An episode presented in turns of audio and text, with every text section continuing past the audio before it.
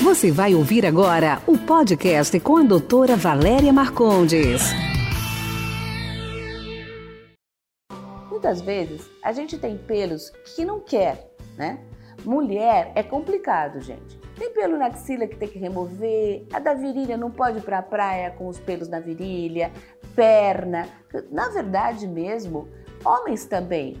Às vezes são atletas, tem que remover o pelo do corpo todo, triatlon, natação. Então, o que, que existe até agora? Existem ceras, uh, uh, linhas, depilações com gilete, mas você sabe que existe a depilação definitiva. O que, que é isso, depilação definitiva? É uma depilação a laser.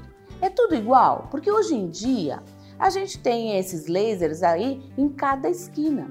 Então, como que você julga se você vai estar protegida ou não? É lógico que depende do tipo de laser que estiver que você vai se submeter. Normalmente, os lasers de pelo, eles são lasers que vão atingir um alvo que é a cor. Quanto mais escuro for seu pelo, quanto mais grosso for seu pelo e mais claro for a sua pele, melhor.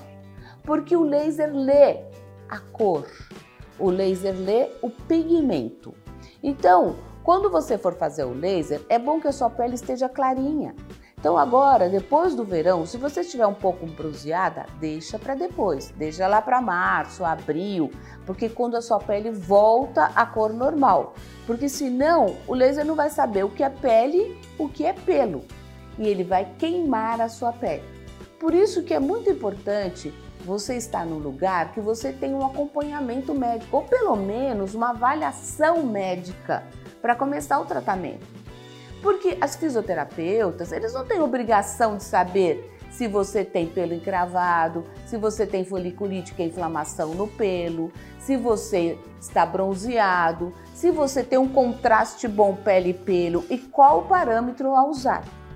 Então essa avaliação dermatológica é muito importante. Como que esse laser age? Ele vai no pelo, ele corre o caminho do pelo até o fundo, até o bulbo do pelo e destrói esse bulbo do pelo. Então, se você depilar, arrancar o pelo ou fizer linha, alguma coisa que arranque o pelo, você deixa de ter o caminho que o laser segue. Por isso que é bom que você raspe antes de fazer, porque o laser vai estar, o pelo, desculpe, vai estar lá dentro e o laser consegue andar naquele caminho até o final para destruir o bulbo. Muitas vezes são necessárias várias sessões, 8, 10 sessões. E hoje em dia os lasers estão cada vez mais eficazes, mais rápidos, mais indolores, né? Que você consegue ter uma eficiência muito maior. Porém, não dá para dizer que é totalmente definitiva.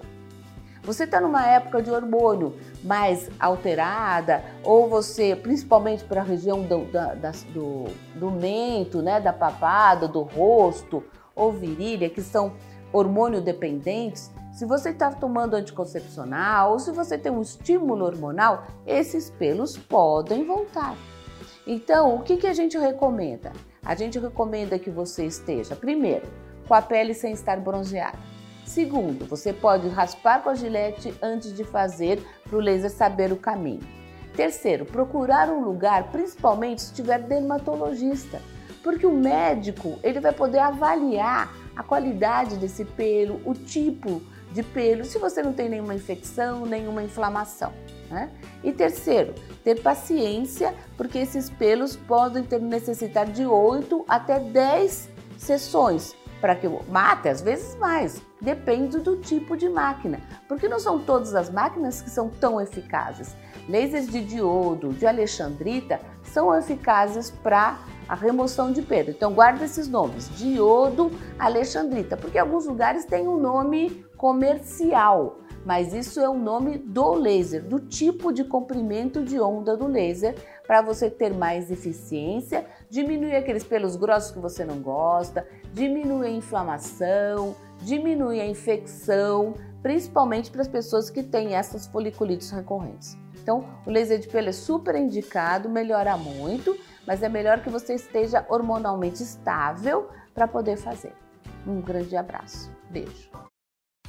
Esse foi nosso podcast de hoje. Espero que você tenha gostado. Quer participar? Envie sua pergunta em áudio para o WhatsApp 11 99459 3134. Sua pergunta será respondida no próximo podcast. Esse podcast foi gravado por Ética Marketing Médico. www.eticacomh.com.br